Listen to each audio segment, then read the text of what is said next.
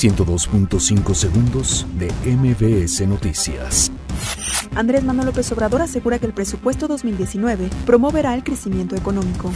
Donald Trump afirma que con cancelación del TLCAN, México está pagando por el muro fronterizo. La Suprema Corte de Justicia de la Nación admite recurso de reclamación contra suspensión de ley de remuneraciones. Senado recibe nombramiento de Ana Margarita Ríos como jefa del SAT. Miguel Ángel Mancera expresa preocupación por posible desaparición del INEE. Inician investigación contra federales que agredieron a un conductor en Guanajuato. Rescatan a 138 migrantes centroamericanos en Tabasco. Desalojan a 43 familias de un inmueble en Arcos de Belén. Nicolás Maduro advierte que seguirán llegando aviones rusos a Venezuela.